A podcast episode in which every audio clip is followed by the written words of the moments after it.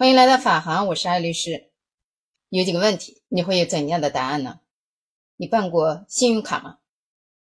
现在你手里有几张信用卡？你还款延迟过吗？如果迟延的话，你被催收过吗？如果没有被催收过，那么你因为别人欠款被电话骚扰过吗？最近有一个朋友就跟我诉苦说。半年来，他被电话骚扰了八次，因为他的朋友把他填写为信用卡申请表上的紧急联系人，他的朋友的信用卡透支了六百多块，将近一年了没有偿还，导致他最近半年来被电话骚扰了八次。来电的有男有女，有以银行名义的，有以个人名义的，有要求代还欠款的，有打听朋友的住址、联系方式的，借口五花八门。问我怎么办？我建议他再遇到这种情况。可以要对方提供详细的工作单位、联系方式，甚至是身份信息，及时的保留证据，然后向监管机构投诉，或者是直接报警。他照此做了两次，每次一要到对方的身份信息，对方就挂断电话了，可见对方也是心虚的。所有这一切根儿就在信用卡上，跟信用卡中心脱不了关系。近年来，信用卡违规催收已经成为消费者投诉的重灾区。广东省银保监会。发布了一组关于广东银行业2021年投诉的数据，显示，在2021年，该局共收到了投诉1万6436件，其中转送信用卡投诉的数量为1万零492件。这些投诉主要集中在三个方面：协商还款的投诉占比超过了60%，反映催收及征信纠纷的投诉占比超过了19%。将近百分之二十，利息费及定价争议的投诉占比超过了百分之十七。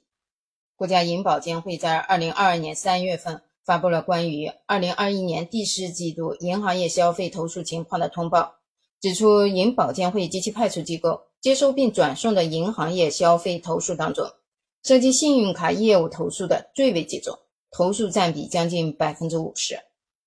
二零二一年，光大信用卡消费投诉量达到了一万四千九百六十七件，在股份制银行中排名首位。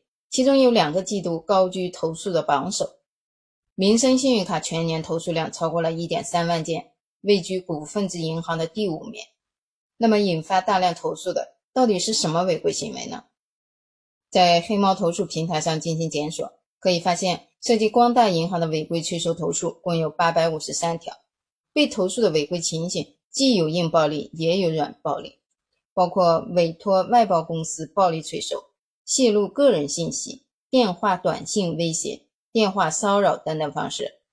民生信用卡在该平台上有将近六百条的催收投诉，被投诉的违规情形主要包括催收人员上门恐吓、连续打电话等等方式。二零二二年的六月二号。中国银行保险监督管理委员会北京监管局连开了两张罚单。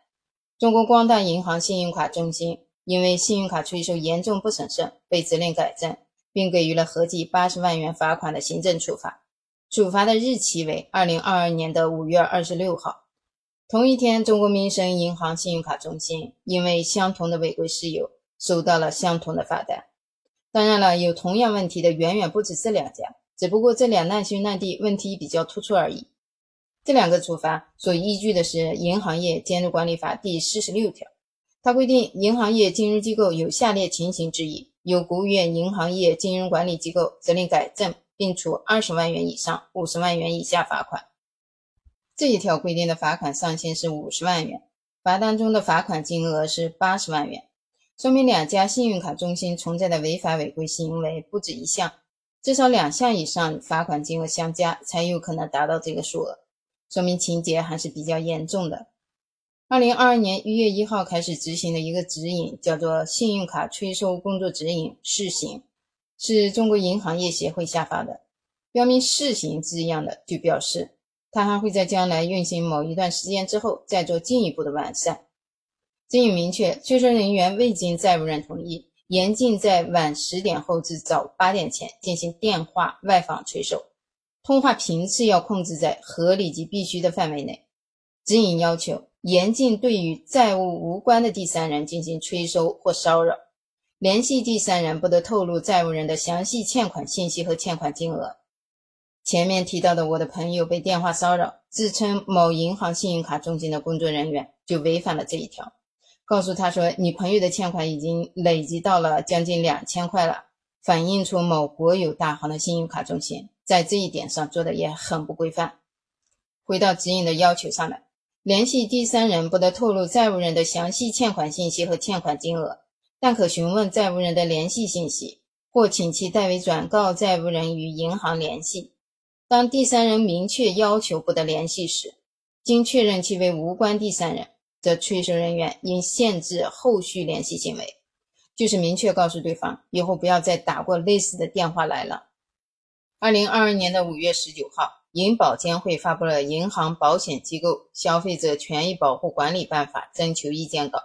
对催收行为做了禁止性规定，不得存在未经法定程序或消费者同意，向不具有偿债义务人员告知具体债务信息和个人敏感信息，冒用行政机关、司法机关的名义实施催收，采取暴力、恐吓、欺诈、威胁等不正当手段，采用其他违法违规和违背公序良俗的手段进行催收。